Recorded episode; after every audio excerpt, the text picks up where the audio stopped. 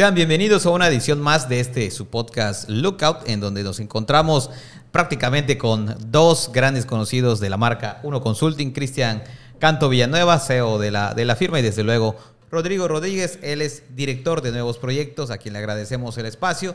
Este, pues bueno, en esta ocasión, en esta nueva, nueva edición, vamos a platicar acerca de los errores, vamos a decirlo así, más comunes de los desarrollos inmobiliarios.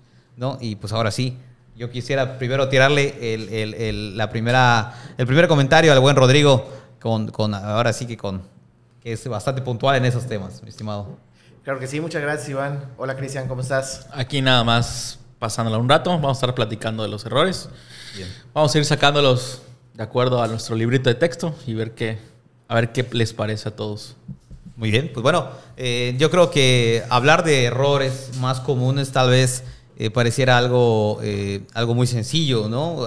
Pero si, pero si son errores es porque hasta el más experto tal vez se le, puede, se le pueden barrer, ¿no? Se le pueden ir. No, definitivamente. Y creo que nos ha pasado a todos, estando en diferentes proyectos.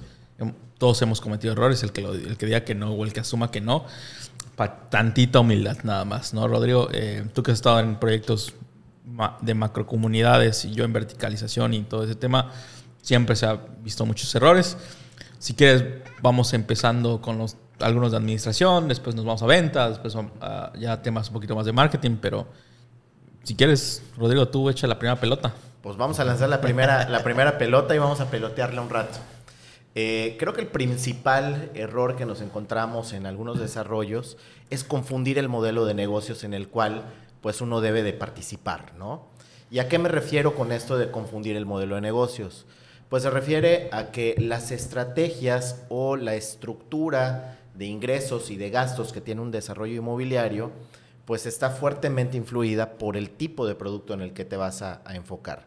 Es decir, no es lo mismo como estructuras un proyecto, digamos, para la playa, unos departamentos, a cómo haces unos lotes residenciales o unos lotes de inversión o vivienda de interés social. Entonces, tratar de aplicar una receta para un tipo de producto en otro que no lo es, pues definitivamente genera, genera discrepancias muy, muy complicadas. ¿no? Me suena a mí como aplicar el machote, ¿no? De que, ah, eso me sirve con eso, agarro y repito exactamente lo mismo en, un concepto que es completamente diferente.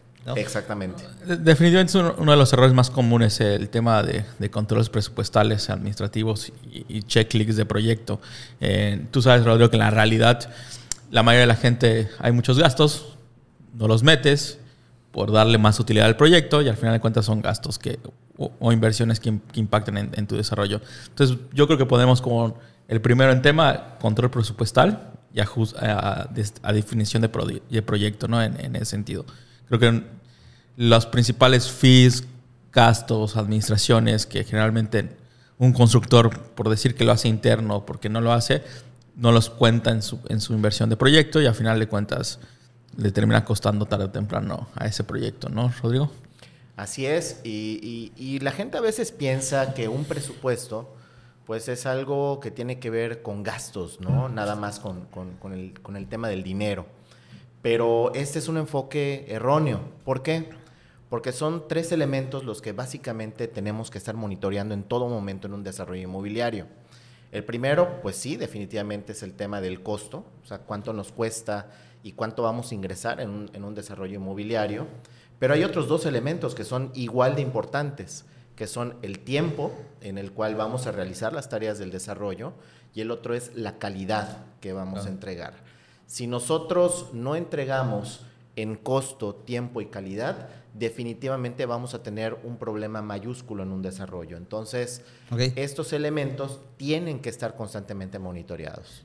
Yo tengo una pregunta que quisiera eh, dejarla sobre la mesa para los dos que es cuando hablamos de errores inmobiliarios, yo me imagino dos esquemas. ¿no? Uno es porque, porque lo, he, lo he escuchado a través de algunos conocidos, que es cuando eh, alguien tiene, está, está, emprendiendo en el sector inmobiliario y tiene el recurso para, eh, pues voy a hacer X, X proyecto y se avienta. ¿no? Son los mismos problemas los que enfrenta este tipo de persona que está incursionando a un, este, alguien ya versado en el tema. Claramente sí. Eh, partiendo de lo que siempre la polémica que generamos de el que genera productos inmobiliarios y el desarrollo inmobiliario. ¿Cuál es la gran diferencia? Estructura y administración de proyecto y modelo de negocio. Entonces, generalmente ambos cojan de los mismos temas. En costos ocultos, costos no, no, no prorrateados, no dimensionados. Y yo creo que uno de los principales errores, aparte del tema del control presupuestal y no tener esa línea súper detallada del control presupuestal, tú lo sabes, Rodrigo, estructura, estructura de proyecto. ¿Cómo va a estar estructurado tu proyecto? ¿Quién es tu project manager? ¿Quién, quién es, qué, qué auxiliares vas a tener? ¿Quién, la gente de ventas, la gente de contabilidad, la gente de arquitectura, la gente de marketing, dentro de ese mismo proyecto y cómo estructura. Muchos, eh, la no sé, no, no decir la falta de visión o la falta de, de querer cargarle más costos a su proyecto es esta estructura pues, bastante endeble y no, y no está estructurado como, como se debería plantear una alta dirección en ese sentido. La toma de decisiones, la estructura paso uno, paso dos, paso tres, y para poder permear esta, eh, esta idea a todo tu equipo y que puedas tener principalmente esa estructura que te ayude a solventar los proyectos en, principalmente lo que dices, tiempo es dinero en, en este negocio. Entonces, que puedas cumplir con esos factores principalmente, ¿no? La gran fuga de, de los proyectos son los costos ocultos. uno de los grandes son la, parte de los costos ocultos o más que costos no, o sea, no planeados. No planeados. Y no considerados. No considerados. Así es. Y, el timing. El timing son los dos principales, principales errores en el tema administrativo y la ejecución de un proyecto. Entonces, para mí, un problema gigantesco es esta parte de no costeo de, algunas, de algunos temas.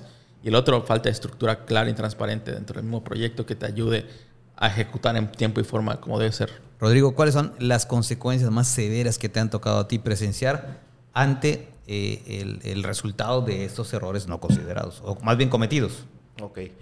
Mira, pues básicamente estos errores, eh, pues yo sí los agruparía de una manera tal vez un poquito más sencilla, más práctica en dos tipos de errores. Errores de planeación, que tiene que ver con el tema de estructuras de costos, eh, de tiempos y demás.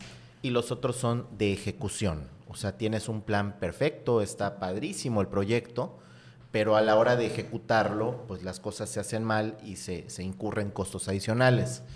Eh, ejemplos de cosas que pueden hacer mal, eh, vamos a hablar de algún, de algún proyecto que todo el público pues más o menos esté familiarizado para no, no hablar en particular de algún desarrollo que podamos, que podamos ubicar. Pero ahorita, eh, el lunes 21 eh, de marzo, van a inaugurar el aeropuerto Felipe Ángeles. Es correcto. Este es un ejemplo de proyecto que si bien se va a entregar en tiempo, es decir, se prometió que se iba a entregar el 21 de marzo y así se va a hacer, pues vemos que en tiempos de costo, pues está costando mucho más de lo que se presupuestó originalmente y en términos de calidad, pues definitivamente el producto que se está entregando no es para nada pues la expectativa que se tendría de un aeropuerto de calidad internacional, ¿no? Bueno, pues ahí salió Claudia Sheinbaum para decir que es una obra magnánima, que desanímese a, a conocerla. Bueno, en fin, no vamos a entrar a temas políticos, ¿no? Pero bueno, eso dice ella, la jefa de gobierno. Es correcto, pero afortunadamente esos temas eh, se pueden validar. ¿Cómo? Pues uno ve el proyecto inicial y ve el presupuesto y ve lo que costó realmente. Y pues eso no es un tema político, es un tema de se presupuestó tanto y se gastó tanto, ¿no? Y el término de la calidad, pues también es un tema muy visible, ¿no? Entonces, eh, creo que es muy importante hacer esos ejercicios, esta reflexión. Y esto que está pasando a nivel nacional, pues que no nos ocurra en nuestros desarrollos. Si nosotros le ofrecemos algo de mucho valor a nuestros clientes, pues es igual de importante entregarlo en tiempo como entregarlo también con la calidad y pues que realmente sea un producto de valor. Al final yo lo que he aprendido en uno es que los números no mienten, ¿no? Y como tú, acabas de señalar, eh, estamos hablando de que tienes un proyecto que tenías en números un costo y que al final te costó no sé cuántas veces más. Ya de entrada te está hablando de errores cometidos. ¿no? Así es. No, eh, completamente eh, de acuerdo en ese sentido. No siquiera brincamos a otro, uno de los errorcitos, otro de los errores más comunes, definición del, del producto. Generalmente tenemos muchos problemas al definir el producto porque crees que a tu vecino le fue bien, crees que a ti también te va bien, pero no analizaste ni tu mercado, ni tu competencia, ni si sabes que ese producto qué está manejando, si realmente fue una labor de marketing y de equipo de ventas. O sea, ahí tú, Rodrigo, eres el experto en ese tema. Pero pues yo pongo en la mesa ahí definición de producto en el tiempo y forma del mercado, ¿no? Sí, lo que nos encontramos muchas veces en el mercado es que llega un desarrollador y lo que hace para armar su proyecto es ver qué está ofreciendo la competencia sin necesariamente saber eh, si lo puede ejecutar, si tiene la capacidad técnica para llevar a cabo la obra. Y pues te encuentras con un brochure este, en que te dice, no sé, parque de mascotas, parque de yoga, este, asadores, grill, cine, este, cine, casa club, gimnasio. Pero cuando le preguntas a este desarrollador, oye, dime cuántos metros tiene esta casa club, dime cómo se planearon las vialidades internas, cómo planearon que el área de albercas no le genere un ruido innecesario pues a una zona donde a lo mejor es un cine y, te das cuenta que no tienen este proyecto a ese nivel de detalle. No está armonizado por eso. Es correcto, digamos que agarran los elementos, agarran eh, pues una serie de ideas, lo ponen en un brochure y dicen, bueno, después vemos cómo vamos resolviendo el tema. Entonces, ese es un, gravísimo error, ¿no? Poner cosas por poner sin saber si se van a poder cumplir o si realmente se van a ejecutar de una manera adecuada. Que, el problema parte, yo creo, como está señalando Cristian, que lo vieron de algún lugar, vieron que funcionó y dijeron, vamos a repetir la fórmula, ¿no? Exactamente. Eh, que es como te encuentras de repente, eh, pues no sé, un desarrollo que te ofrecen casi casi que va a ser Disneylandia y llegas y te encuentras pues unos juegos de parque así como de esos metálicos, de que te tiras en la resbaladilla y pues ya te ya quedaste a término tres cuartos. Después de caer, ¿no? Sí, y, dentro de este mismo tema, ah, recordemos, le recordamos a la gente que un estudio de oferta no es un estudio completo de estudio de mercado para el sector inmobiliario. O sea, un estudio de oferta solo vas a ver la oferta. Entonces ahí está el gran problema de la definición de tu producto, ¿no? Qué dolor de cabeza ese, ese estudio de, o sea, porque la gente de verdad está acostumbrada. A no se ahorren pesitos, amigos, no se ahorren pesitos, por ahí va el tema, o sea, tu equipo interno puede hacer tu levantamiento de ofertas, sí, pero no va a tener la objetividad suficiente para dar, sacar el hacha y sacar el, el, machete para ir diciendo qué cosas se tienen que hacer y qué cosas. Y, y se piensa que con eso nada más ya se tiene la respuesta a todas las preguntas. Claro, pero como siempre decimos, el estudio de oferta solo te va a enseñar la oferta, te falta toda la parte de la demanda. Una vez que hayas entendido la oferta y la demanda, te falta definir las conclusiones y después necesitas entender cuánto va a absorber tu mercado. Entonces, pues, ahí la realidad es que llegamos al mismo tema, definición de producto.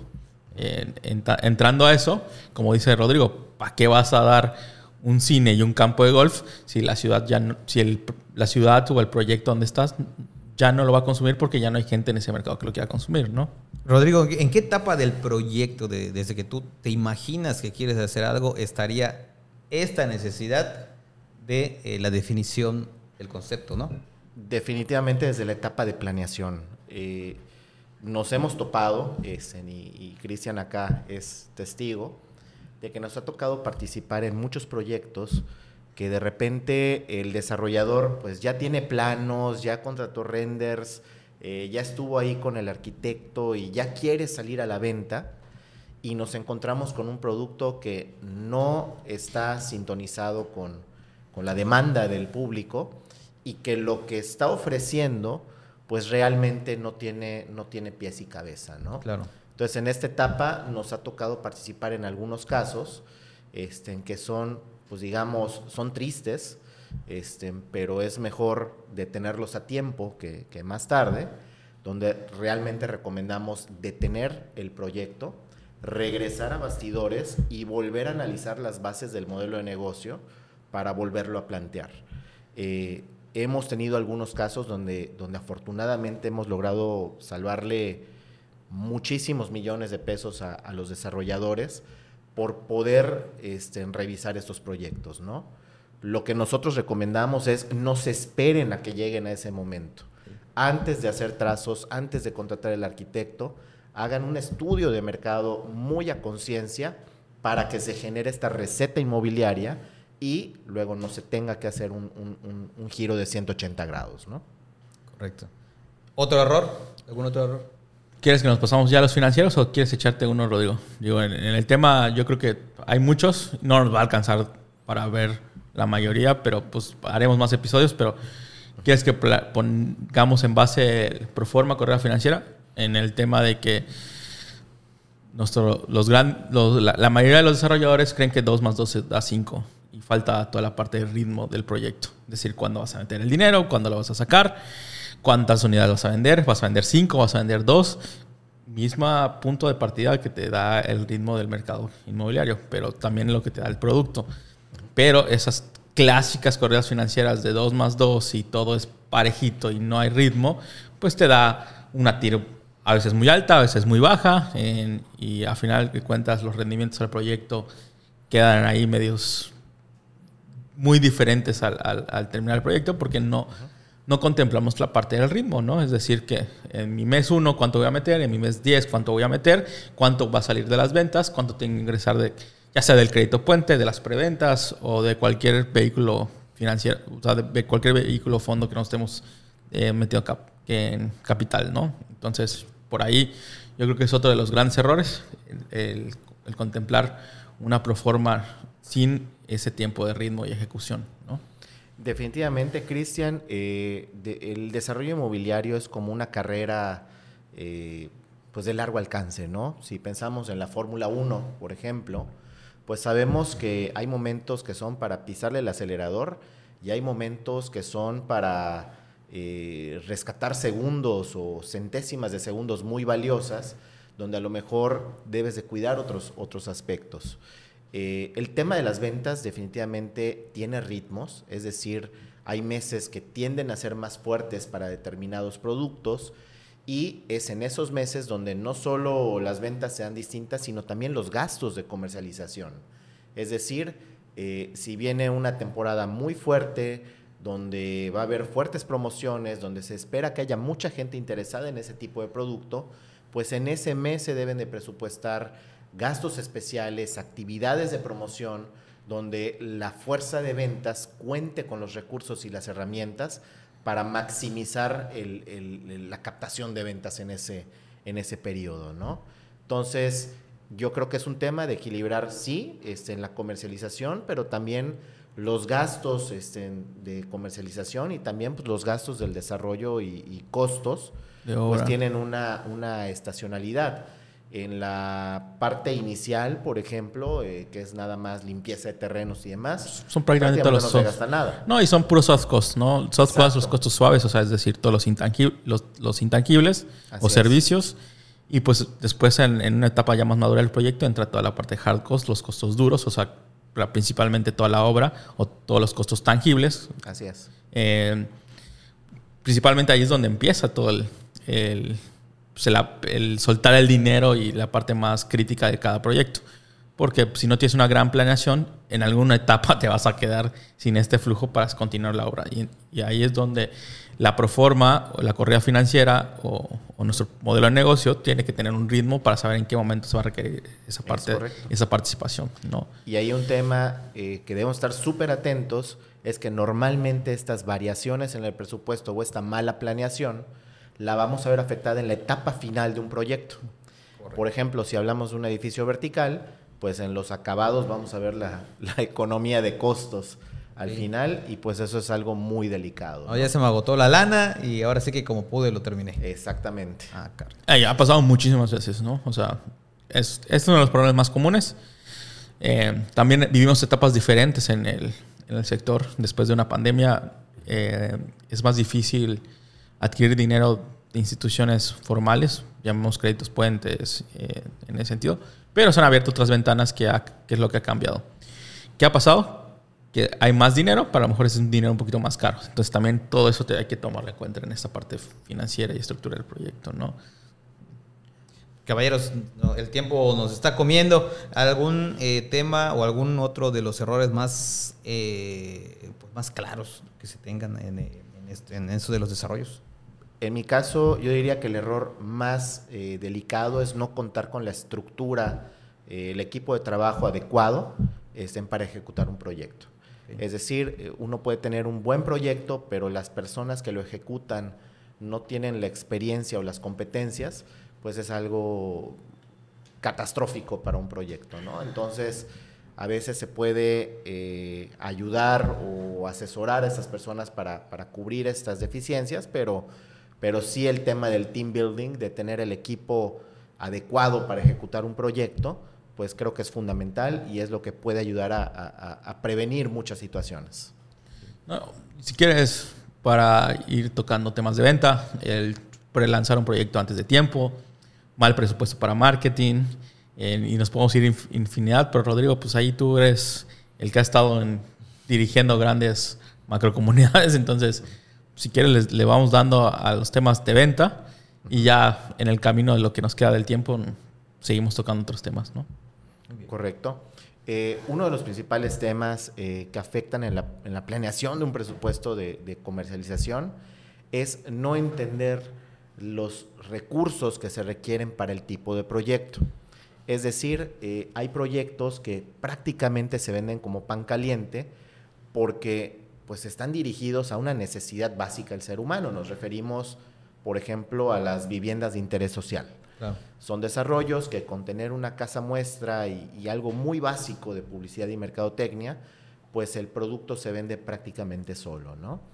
Pero hay otros proyectos que son más de nicho que pues se requiere pues una inversión mucho más importante en mercadotecnia y publicidad, pues para captar esos clientes que van a comprar algo que no es de primera necesidad, que es algo eh, totalmente, digamos, aspiracional y que hay que meterle más recursos. Por ejemplo, un departamento en la playa, un penthouse en un edificio vertical o una casa de descanso en el campo, pues requieres más recursos para hacer que la gente vaya contigo y que tengan una experiencia adecuada, ¿no?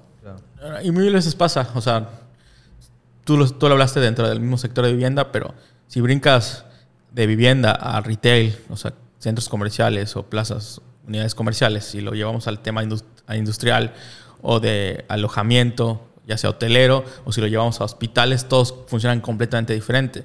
En el tema de un hospital tienes un sistema híbrido, o sea, es decir, tienes ventas, pero también tienes rentas desde la estructura del proyecto y la parte financiera hasta el tema de cómo lo vendes y otro cómo lo rentas.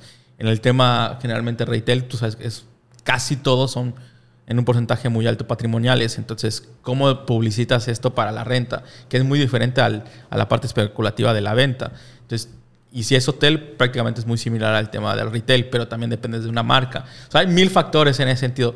Y lo que queremos tratar de hacer a la gente es que entienda que cada caso se tiene que analizar y, analizar a detalle y dependiendo del sector que está, requiere un presupuesto. No puede ser igual al tema de venta o la renta, o si es especulación, o si es mucho más a corto plazo. En ese sentido, creo que ese es de los principales errores, ¿no? El no tener un presupuesto ideal y dos, haberlo lanzado mucho antes de que el mercado estuviera listo o que tú estuvieras listo.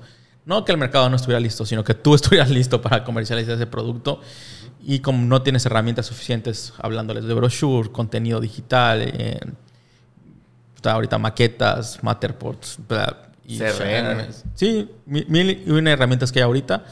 ¿Qué terminas pasando? Terminas quemando tu producto o llevas mucho tiempo en el mercado y la gente lo ve porque este güey sigue aquí si ya lleva un tanto de tiempo, ¿no? ¿Y qué es lo que hace que se van quedando los productos ahí asentados, ¿no? Sin desplazamiento. Es cuando los proyectos empiezan a generar ruido, mentiras o no, empiezan a hacer algunos chismes de que no tienen dinero, o si tienen dinero, o que les pasó esto, que les pasó lo otro. A veces muchos son verdad, muchos son mentiras, pero al final de cuentas eh, la estabilidad del proyecto empieza a costarle un poquito, ¿no? El prestigio del producto en sí o del proyecto ya empieza. También, eh, sí, definitivamente. No sé si quieras tocar alguno más, Rodrigo. Sí, fíjate que un error muy común que nos encontramos también y que está muy de moda ahorita en los desarrollos, particularmente en Yucatán, aunque ya es algo que vemos en otros lugares, son estos desarrollos que ofrecen, pues literalmente, un mundo mágico, algo espectacular, pero que cuando analizamos su estructura de negocios, pues vemos que no tienen la capacidad financiera, técnica ni, ni humana, pues para ejecutar ese proyecto, ¿no? Son los famosos negocios de saliva en donde todo el desarrollo del proyecto depende de las preventas del desarrollo y pues por lo general son desarrollos que vemos fechas de entrega a 4, 5, 6, 7 años, porque realmente no tienen los recursos financieros para, para llevarlos a cabo, ¿no? Está buscando fondearse de esta manera. Están buscando apalancarse pues de las, de las preventas, lo cual es perfectamente normal, nada más que eh, en términos de seguridad, este, como, como consumidor, pues sí lo ideal es que este desarrollador tenga una capacidad financiera suficiente pues, para, para, llevar a cabo el proyecto, ¿no? Correcto. O sea, te ofrecen algo espectacular y llegas a la oficina del desarrollador y pues es un cowork o es un Starbucks, pues, pues es una banderita roja, ¿no? Entonces, sí ver estos temas de tener la capacidad pues para llevar a cabo el proyecto, ¿no? Perfecto. Cristian, ¿quieres cerrar con algo? No, la, verdad es que quisimos hacer una reseña muy rápida. Vamos a estar haciendo un par de capítulos de estos temas. Después empezamos a entrar a hablar de rentas y cosas mucho más. Eh, pues nos han pedido mucho hablar de temas de, más patrimoniales, de renta, inversiones, estructura de negocios. Vamos a estar intentando, ya con el equipo interno, eh, tener este tipo de episodios para poder ir aterrizando mucho más estas ideas que nos, la verdad, nos escriben mucho y nos preguntan, ¿cuándo tocas este tema? ¿Cuándo tocas el otro tema? La realidad es que el podcast, la idea era invitar a, gente experta y que nos, nos compartiera un poquito claro. cómo era qué, estaban haciendo, qué es lo que veían y, tener ese sentido. Pero pues ahorita nos han pedido un un poquito más educativo en el tema de desarrollo y de proyectos. Sí, más, más orientativo. Sí, y la verdad es que tenemos un equipo muy vasto entre Rodrigo, Raúl, eh, Víctor eh, y mismo Karim. Aquí van a estar, los vamos a estar viendo más seguido. Igual van a estar conociendo más el equipo para que en cada uno son expertos en su área y puedan y podamos ir aterrizando estas ideas ya más conceptuales y pues cualquier información que necesiten, no necesariamente cotización o servicio, pues nos podemos orientar. Están ahí las redes sociales. Y la idea es ir, ir generando esta comunidad y ir profesionalizando el sector un poquito, ¿no? En todos echarnos un poquito la mano en el, en el sentido de poder hacer las cosas mejor. Rodrigo, un comentario final. Pues muchas gracias. Eh, como siempre es un, es un ejercicio muy divertido este que hacemos. Y eh, pues bueno, nuestras redes están abiertas para recibir eh, sus comentarios, sus dudas, sus sugerencias o si requieren pues tener un acercamiento con nosotros para conocer de nuestros servicios y cómo podemos ayudarles a ejecutar o a desarrollar un proyecto inmobiliario o eh, si están ustedes incursionando como inversionistas y desean saber si el proyecto en el que van a invertir es adecuado, es conveniente y es pertinente para invertir, pues pueden acercarse con nosotros pues para recibir una orientación profesional. Es correcto, pues Rodrigo es el director de nuevos proyectos, así que todos los temas nuevos que quieran llegar a acercarse. Esta es, la ruta. Eh, eh, eh, no, puede ser cualquier parte del equipo, pero Rodrigo generalmente toma este tipo de, de, casos complicados y después nos vamos involucrando todos los que tenemos que involucrarnos, ¿no? Muy bien, pues ya lo escucharon ustedes. Agradecerles, desde luego, aquí a, a Rodrigo y a Cristian por participar en una, en una emisión más de este su podcast Lookout, desde luego a usted por estar al pendiente de estas emisiones y pues como ya lo escuchó vamos a estar haciendo otras con ese sentido de orientación. No deje de ver las, eh, de seguirnos a través de las redes sociales, les va a encontrar usted eh, eh, abajito de esta liga y pues ahora sí que nos vemos en la siguiente emisión. Es correcto, uno consulting Instagram, Facebook, YouTube y pues ahí está Spotify, Apple Music y todas esas todas las plataformas. Ahí nos seguimos escuchando. Muy bien, muchas gracias. Mi nombre es Iván Duarte. Nos vemos en la siguiente emisión.